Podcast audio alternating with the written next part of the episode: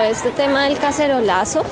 que entendí yo como un cacerolazo porque varias personas tenían cacerolas y, y cucharas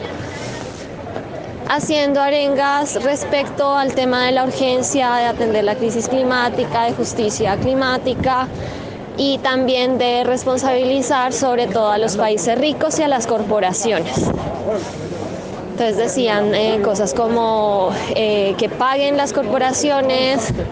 que se aumente la ambición, justicia climática, cuando ahora, bueno, este tipo de arengas. Eh, ya cuando estaban, digamos, todas estas personas, estábamos pues gritando y haciendo estos cánticos, la seguridad de la COP pues se agarraron como de los brazos y nos rodearon a todos y nos sacaron ya del Beni. Allí afuera se, siguió haciendo este tipo de, de, protesta pacífica, fue una manifestación totalmente pacífica, eh, se hicieron cánticos relacionados también con el tema de lo que te digo de la justicia social y climática, de esa relación, de la corrupción dentro de la COP, eran otros como de las demandas de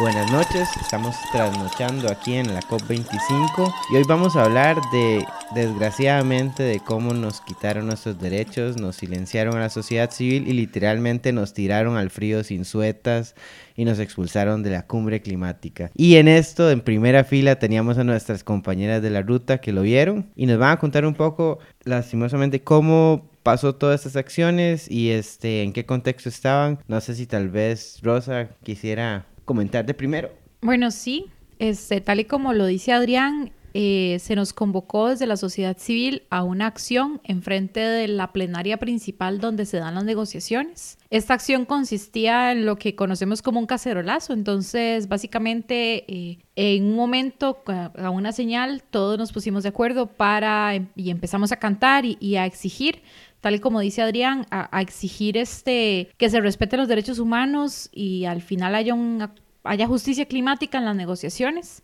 que se respete la voz también de los pueblos originarios, que se respete la voz de las mujeres y los derechos de las mujeres. Y bueno, mientras sucedía la acción, este personal de seguridad de Naciones Unidas empezó a pedir a las personas que dejaran de cantar y que dejaran de, de acercarse hacia donde estaba la, dándose la, la negociación en plenaria este, ya se, prevenía que eso iba a suceder, entonces la, la, la, instrucción era simplemente mantenerse firmes y no, y no echarse para atrás y continuar cantando. Eh, de hecho, pueden ver mucho de, de, lo sucedido en nuestro Instagram Live, porque estuvimos grabando en primera fila del evento. Eh, de hecho, la actividad fue cero violenta, sin embargo, por, instrucciones suponemos que el secretariado de la presidencia chilena, los oficiales de seguridad empezaron a arrinconar a todas las personas que nos estábamos manifestando, hasta que llega un punto en el que se arrincona a la mayoría de las personas este, hacia una de las salidas de emergencia de, los hangares en el que, del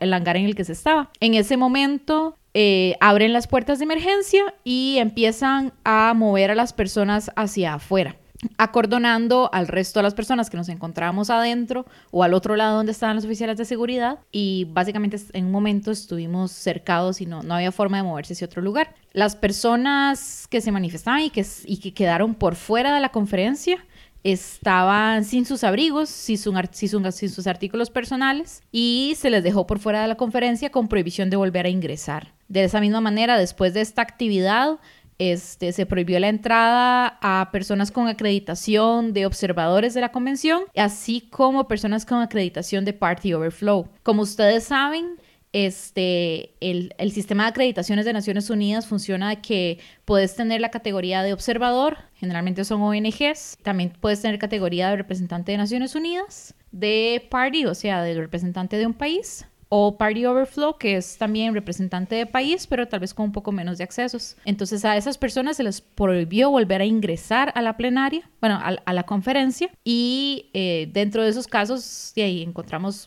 de, de hecho, parte de, de, la preocupación durante la tarde era cómo hacer para que los abrigos de las personas que quedaron por fuera este, se les hiciera llegar a ellos, ya que de ahí estamos en Madrid en invierno, entonces afuera estábamos a 13, 14 grados o un poco menos, hoy era un día particularmente ventoso. Y bueno, un poco así fue como lo, lo que se vivió en la, durante la conferencia el día de hoy. Bueno, así como, como contaba Rosa, sacaron, entre las personas que sacaron estaban compañeros y compañeras de sociedad civil latinoamericana, estaban mujeres indígenas, también eh, compañeras de la constituyente de género, eh, varias personas afuera sin, sin poder entrar, con frío, y bueno, varios eh, fuentes también nos confirmaron que, que hubo también algo de represión por parte de las autoridades también fuera del venue. ¿Y en qué contexto se dan todas esas protestas, digamos? ¿Por qué la sociedad civil se llevó a, a, tomar esas acciones de repente, digamos, algo que tal vez en días pasados no se había dado con tanta fuerza?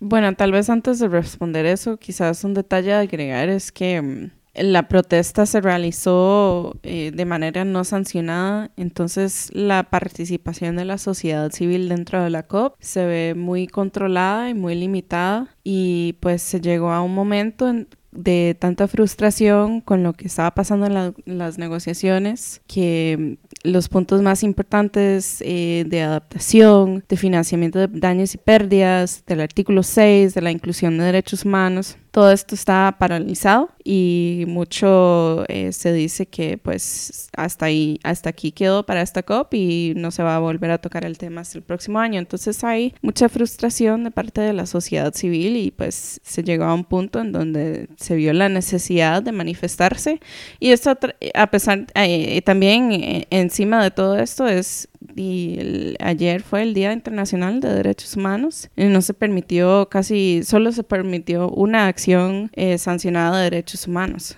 También, eh, bueno, que ha habido como otros aspectos que, que, nos han parecido medio represivos, por ejemplo, lo que pasó con el boletín de ECO, eh, bueno, y, y, cómo se han prohibido